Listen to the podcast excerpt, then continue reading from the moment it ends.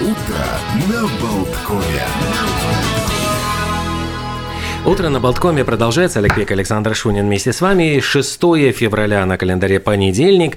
И, может быть, эти тяжелые какие-то вот ощущения понедельника мы с вами сможем смягчить благодаря тому, что знаем, впереди нас ждут интересные, во-первых, выходные, а потом летом ожидается невероятное приключение. Это специальный Unreal Festival, который произойдет в Межапарке. Ожидается огромнейшее количество невероятных совершенно вещей, сюрпризов, которых мы сегодня поговорим с его э, собственно, организаторами, представителями команды этого фестиваля. Давис Чим, организатор Unreal Festival в Межапарке и э, участник команды Кристина Вильяма. Здравствуйте, доброе утро. Доброе утро. Доброе утро, да. Так, а Unreal – это что-то нереальное. Что же заключается, давайте расшифруйте, что это будет за фестиваль, чем он настолько нереален? Jā, nu, labrīt. Laikam sākumā sākšu, sākšu mēģināt runāt mm. laikam latviski. ceru, ka, ceru, ka mm. sapratīsiet no mūsu ok. Ja? Nu, milzīgs prieks būt šeit. Sāksim ar to. Ir milzīgs prieks būt šeit, jo jau pagājušo ceturtdienu mēs Unreal komandā esam izsludinājuši jaunu elektroniskās dēļu mūzikas festivālu, kas norisināsies 17. jūnijā Meža parka estrādē. Gribētu teikt, ka tāda mēroga festivāls Latvijā nav bijis. Tāpēc mēs esam ļoti, ļoti, ļoti priecīgi. Esam izsludinājuši arī māksliniekus un ļoti, ļoti strauji jau gatavojamies, jo interese ir diezgan, diezgan negaidīta liela, diezgan negaidīta liela interese. Ну и диезган Негадит место проведения все-таки фестиваля электронной музыки в месте, где обычно поют народные песни, танцуют народные танцы, это большая эстрада Межапарка. Почему такой выбор локации? Jā, yeah, Pirmais sākšu ar to, laikam, festivāls ir, uh, festivāls ir unikāls ar to, ka uh, pirmkārt ieeja ir arī no 18 gadiem. Uh, līdz ar to mūsu mērķis ir nest festivālam līdzi šo kvalitātes zīmogu. Jo arī meža parks, meža parks pieprasa savu atbildību, savu tīrību, savu, savu to vērtību, ko tas nes. Līdz ar to, ejot iekšā festivāla tirgū, kā augsta līmeņa festivāls, tas prasa arī mums atbildību. Tādēļ mēs esam izvēlējušies meža parku kā unikālu vietu, Eh, kur mēs varam parādīt, parādīt sevi no labākās puses. Un ņemot vērā, ka mēs neesam viena gada festivāls, nu, mūsuprāt, Meža parks ir eh, izcila vieta, kur, kur sākt, kur sākt парадитесь. Если начинать с Межапарка, что же будет потом? Хорошо, 18 э, плюс это, э, по вашим словам, про некую ответственность, но обычно 18 плюс маркируют какие-то вещи такие не только Unreal, но и ход. Там что-то будет прямо для взрослых? Adults only? Negluži, adult, negluži adults only, bet uh, iepriekš minēju, jā, šis ir 12 stundu festivāls, kas būs no divām dienām līdz divām naktīm. Līdz ar to šai pieaugušajai auditorijai arī uh, nāk līdzi šis uh, pielāgojamies laikā arī auditorijai, jo nu, šīs naktas stundas īsti nevienam nav vajadzīgas. Un, un, un jā, tad divos dienās mēs sākam, divos naktī mēs beidzam. Kopā mums sanāk uh, gandrīz 16 DJ. Pat. Līdz ar to uh, kopā no piecām vai pat drīz zināsim, varbūt sešām dažādām valstīm. Uh, tā kā esam ļoti, ļoti. Uh, ļoti excited. Но получается, что этот фестиваль будет продолжаться 12 часов. Э, люди, которые будут придут на этот фестиваль, будет ли возможность э, поесть, э, подкрепиться и, ну, простите, понятно, что где люди пьют и едят, там есть какие-то физиологические потребности сходить просто в туалет. Jā, festivāls sastāvēs ne tikai no mūzikas. Uh -huh. uh, protams, mēs esam ieplānojuši, lai būtu atsevišķa food courts, ja bēdināšanas uh -huh. zona. Būsim pārliecinājušies, ka nebūs jāstāv rindā pēc bāriem, jo bāri uh -huh. būs daudz pēc dzērieniem. Būs aktivitātes zonas no dažādiem mūsu sadarbības partneriem, gan kas būs aktīvākas, gan kā būs vairāk kā lounge atpūtas zonas. Līdz ar to tas arī būs padomāts. Nu, un, protams, arī par vizuālajām 3D dekorācijām mēs esam padomājuši, jo varbūt zinat, varbūt dzirdējāt mēs būsim pirmais paplašinātās realitātes festivāls, jeb augmented reality festivāls. Ko tas nozīmē? Tas nozīmē to, ka uz vietas dekorācijas tiks integrētas tavā telefonā. Tātad šī būs paplašināta realitāte, ko tu redzēsi savā telefonā. Viens ir, ko tu redzi savā acīm, kas ir skatuve, DJs, mūziķi, pavisam kas cits ir, ko tu redzi savā telefona kamerā. Piemēram, griežās debesis, apkārt ceļās pilsētas, e, skatuve, skatuve sāk lidot un, un dažādi putni apkārt. Līdz ar to mēs ar dažādiem 3D māksliniekiem integrējam šīs e, vizualizācijas, jeb 3D objektus. Есть arī jūsu telefonos. Придешь на фестиваль, скачаешь предварительно какую-то, видимо, аппликацию, и Я. можно будет не смотреть на сцену, а просто втыкать в телефон, и там будет происходить что-то вот как раз-таки Unreal. Tieši tā. А я правильно понимаю, что всю эту дополненную реальность нарисуют э, местные латвийские ребята? Jā, jā. Aplikāciju mums veido TAPLV. TAPLV tā ir tāda īpaša speciālistu komanda, kas nodarbojas ar dažādiem digitālā mārketinga risinājumiem. Viņi ir Latvijā viena no cēlonlaužiem šajā jomā. un Viņi izstrādā šobrīd nu, šos tēlus, objektus, ja, to koncepciju, kas eh, meža parkā parādīsies un ko varēs redzēt caur telefonu. Es domāju, tas interesantākais būs tas, ka neviena uh, skatīties tieši uz. Uh, Tātad eh, izpildītājiem jau uz galveno skatuvi, bet arī visapkārt varēs skatīties pa labi, pa kreisi, iespējams pavērst kameru uz debesīm. Un tur varēs redzēt arī kaut ko interesantu, ne tikai pie skatuves. Un patiesībā ir jāatzīmē, ka jau diezgan daudzi mūziķi mūsdienās šo paplašinātās realitātes funkciju izmanto savos koncertos. Tas ir YouTube, tas ir Maroon 5, tas ir Eminems. Un eh, tāds kārtīgs elektroniskās deju mūzikas festivāls ar paplašināto realitāti pagaidām vēl nekur nav noticis. Tāpēc es domāju, šis būs pirmais, un šis varētu būt tāda nu, kārtīga atpazīstamības zīme Latvijā. Приятно, что именно у нас впервые такая фишка будет использована. Браво! Скорее бы 17 июня. Что касается артистов, заявлено, что у нас выступят э, ну, уровня фестивалей Tomorrowland, Coachella, ближе к списку, кто приедет. Jā, e, mēs no pirmās dienas gribējām, e, gribējām dot Latvijai šo iespēju saņemt mazliet, mazliet sajūtu no Tomorrowlandas. Paši mēs esam bijuši, redzējuši, Latvijā kaut kas tāds nav bijis. Līdz ar to arī viss DJ line-ups, jeb mākslinieki ir veidoti principā skatoties, ko dara un kā dara Tomorrowland. Un labākie, kas to var parādīt, kas šobrīd, ko mēs esam jau izsludinājuši, kas ir pēdējos sešus, ja ne pat septiņus gadus bijuši absolūti mag top 3 DJ, ir Dimitrija Vegas un Laika Maika kas uh, sevi ir parādījuši. Gribētu teikt, ka visā pasaulē viņiem ir milzīgs sekotāju slānis, viņiem ir nenormāli enerģiska mūzika. Nu, Katrā gadījumā tie puiši zina, ko dara, un viņi noteikti arī Latvijā parādīs, ko dara. Tad ir mums lainapā arī Norvēģu, uh, Norvēģu jaunais talants. Uh, kas šobrīd raksta dziesmas ar ļoti, ļoti spēcīgiem vārdiem, kas ir Tungevāga. Tāda mums ir no Lielbritānijas Semi Porter. Mums ir arī, kas mums vēl ir, kas mums vēl ir, no Vācijas Plastic Funk. Plastic Funk. Tas ir tas, kas mums ir šobrīd no starptautiskajiem. No Lietuvas. No Lietuvas, no Lietuvas mums ir Golina arī. Noteikti būs arī kāds no Igaunijas, un mēs noteikti izsludināsim arī vēl pāris mākslinieku, kas būs diezgan, gribētu teikt, spēcīgi vārdi. Nu, un, protams, mūsu lokālie latviešu, latviešu puiši, kas ir NF3, Rekstons, Bruno Drāke, Makrē, Magnus Seriņš. Līdz ar to tas DJ lineups ir ļoti, ļoti, ļoti plašs.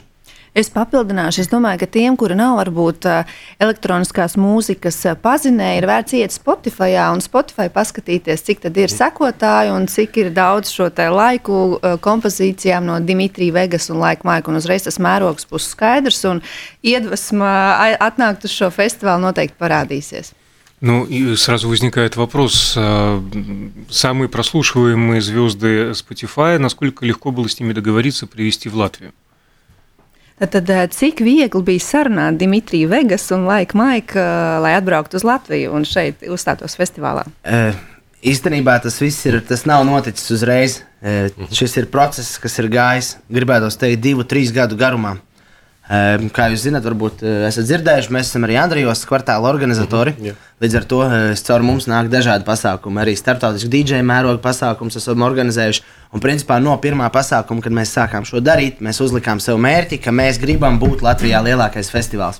Līdz ar to tas mērķis ir spēcīgi sev uzlikts. Tādēļ mēs veidojām savu to portfolio, jeb CV, lai eh, mūs vispār sāktu uztvert nopietni. Eh, Pagājušā gadā atvedām buraku jeteru, plastiku funku, love un eh, vēl, vēl vairākus DJs un dubvision arī. Un līdz ar to eh, sapratām, ka varbūt mēs esam gatavi, nu, un arī mūsu cilvēki, mūsu draugi, mūsu apmeklētāji ir gatavi. Jo cilvēki nāk, stāv rindās, lai tiktu iekšā eh, pie skatuvēm, pulcējās. Līdz ar to likās, ka mēs esam gatavi. Nu, tad šī komunikācija gāja, nu, gribētu teikt, ka gada griezumā un tēmējām uz vairākiem A klases kategorijas DJiem, nu, kamēr līdz vienam tikām. Nu, С чем мы поздравляем. Кстати, Я. пользуясь случаем, хочу, э, Давис, отметить АОК. в прошлом сезоне, по крайней мере, это лучшее место, которое было в Риге и окрестностях. Paldies! А, paldies. к- Кстати, э, что ожидается в этом сезоне? Когда открываетесь, чего ожидать? 12. aprīlī ir uh, rudens talka, fuck, pavasara talka. Jā, pavar nakt grābt grāb, grāb, grābt lapas, bet А, кто-то в atklāšana- космос летит, а кто-то с грабельками на Анде. просто. Jā, un uh, 21. aprīlī ir neoficiāla atklāšana, un 12. maijā ir oficiāla atklāšana. Vēl kas par māksliniekiem būs, mēs nesakām, bet 12. maijā būs atklāšana, un, un, un būs, uh, gribētu teikt, ka katru nedēļas nogali būs neaizmirstama balīta. Un es domāju, tās jau būs tādas festivāla ieskandināšanas balīdzes, tādi pripārtī, kur jau varēs sajust to noskaņu, un jau droši vien arī mūzikas ziņā varēs dzirdēt kaut ko no, no tā, ko- kas skanēs festivālā. Jā, mēs Andrijos sagatavosim, uh, sagatavosim mežparkam visus. Что-то поменяется в плане баров э, или меню? Andrijos tā? Kaut kas mainīsies. Būs uh, iesaistīta arī dienas daļa, būs sporta volejbola laukumi, būs uh, ārā sporta zāle un, un, un tādas lietas, lai pa dienu arī vairāk gribētos atrasties un nākt ciemos. А, спортзалы. Прикольно. Главное, чтобы погода не подвела. Tieši tā. Возвращаясь к фестивалю в Межапарке, э, насколько д- дорогими будут билеты и где, когда начнется вообще возможность их приобретать и э, в- ну, как, как это все будет происходить? Jā, um, biļeši, biļetes jau ir pieejamas iegādēji uh, mājaslapā unrealdomuzīme festival.com, jeb biļešu servis. Uh, vieglāk būs biļešu Jā. servis, dodamies uz biļešu servisu, iegādājamies biļetes. Biļešu cena ir ļoti demokrātiska sākumā, jo gribētu teikt, ka tā ir iepazīšanās cena, lai visi saprastu un gribētu uh, noķert to, to lēto vilni. Uh, parastā biļetes cena ir 45 eiro. Fanu biļetes cena ir 65 eiro, un VIP biļete ir 200 eiro. Tātad, eh, jā, rīkojamies ātri, jo interese ir diezgan liela. Un, eh, un, un, un katru mēnesi tā cena, diemžēl, vai par laimi augs. Tā kā, Bet iespējams būs arī kādi izdevīgi tādi piedāvājumi, iegādājoties biļetes kopā ar draugiem. Uh, Tas ar laiku vēl nāks. Jā. Все-таки вот э, говоря о допол- дополненной реальности, э, что это будет э, давать, вот, какие ощущения зрителям, насколько э, это будут какие-то анимационные, это будут какие-то, э, ну, это будут какие-то персонажи, вещи, какие-то э, предметы. Это уже что-то известно или это тоже пока тайна? Nu, jā, te no mums mēģina izvilināt par paplašināto Jā, realitāti, jā, jā. vai tie būs objekti, vai tēli, vai kaut kas kustīgs. Kaut kas nereāls. Kaut kas nereāls. Nu, katrā gadījumā mēs eh, gribētu teikt arī, ka mūsu vizualizācijas ir veidotas balstoties uz meža parku. Uh -huh. Ja jūs esat redzējuši vizualizācijas, visu, ko jūs redzat, tās šūnas, eh, apaļais, aplis, tas īstenībā viss ir. eh, Tā ir meža parka skatu, meža parka estrāde. Eh, Kā to redz mākslīgais intelekts, jo arī vizuāļus mums veido šī paplašinātā realitāte, ja mākslīgais intelekts.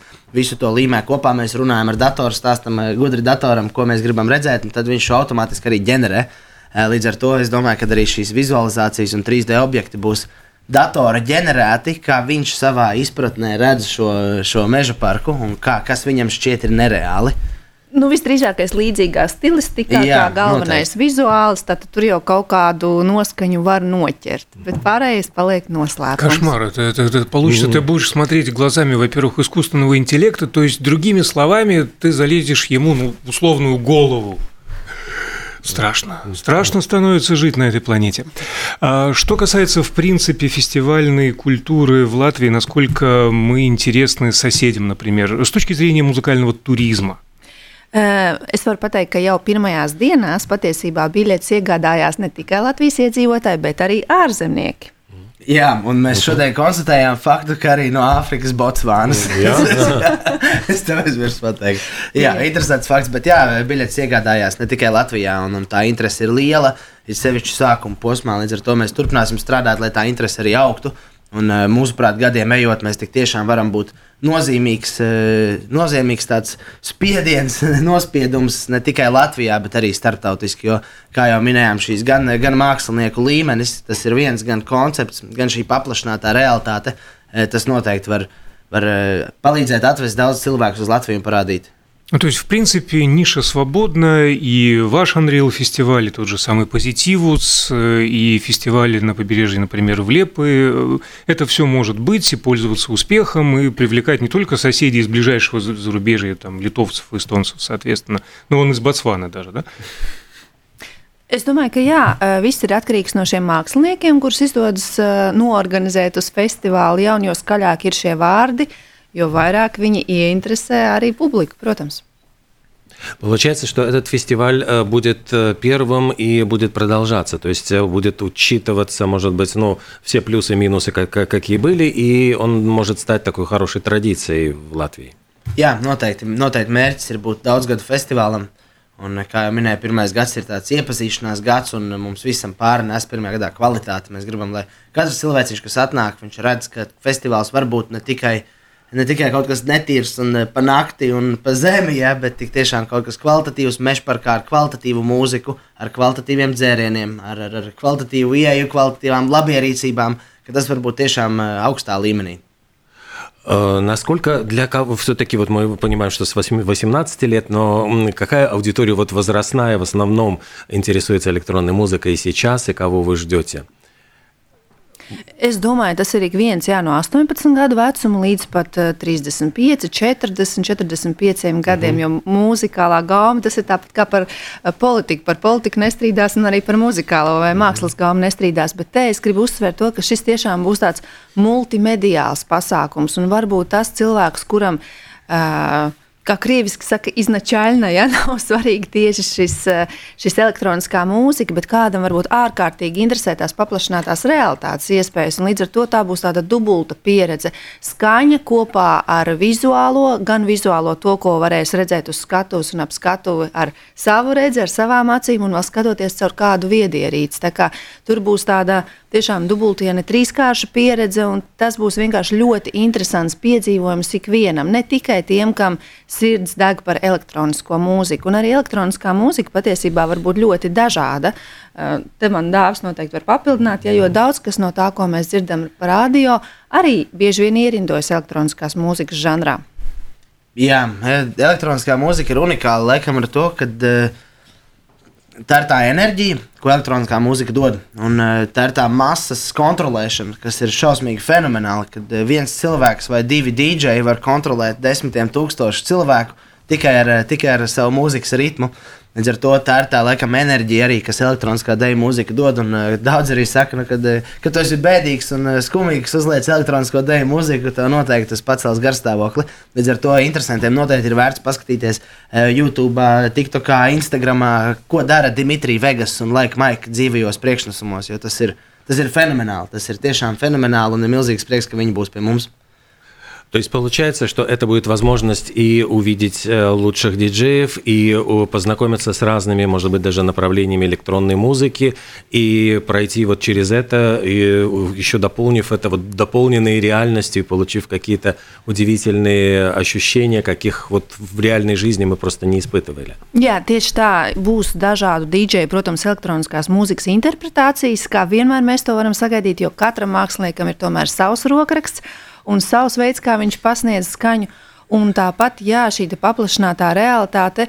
Uh, ir video atrodami arī patiesībā, sakot, YouTube un citur, kur var mazliet um, arī gūt to priekšstatu. Tas var būt kaut kas ļoti liels, piemēram, ka tev virs galvas lido lidmašīna ja, un mhm. nosēžās. Un ir pat cilvēki, kuri nu, varbūt to ierauga un varbūt kādā brīdī nu, ļoti reāls sajūtas pārņemt, jo vēl viena paplašinātās realitātes nu, tādam Iespēja tas, ka mēs uzliekam šīs 3D brilles, ja, un caur 3D brillēm skatāmies apkārt, un tur ir ļoti reāls sajūta, ka, piemēram, tu stāvi uz augstceltnes, paskaties lejā un patiešām mm. sāk trīcēt kājas, jo tas ir ārkārtīgi reāli. Ja? Nu, šeit varbūt nebūs gluži identisks tas piemērs, bet tā ir paplašinātā realitāte. Tātad tur varēs būt jebkas.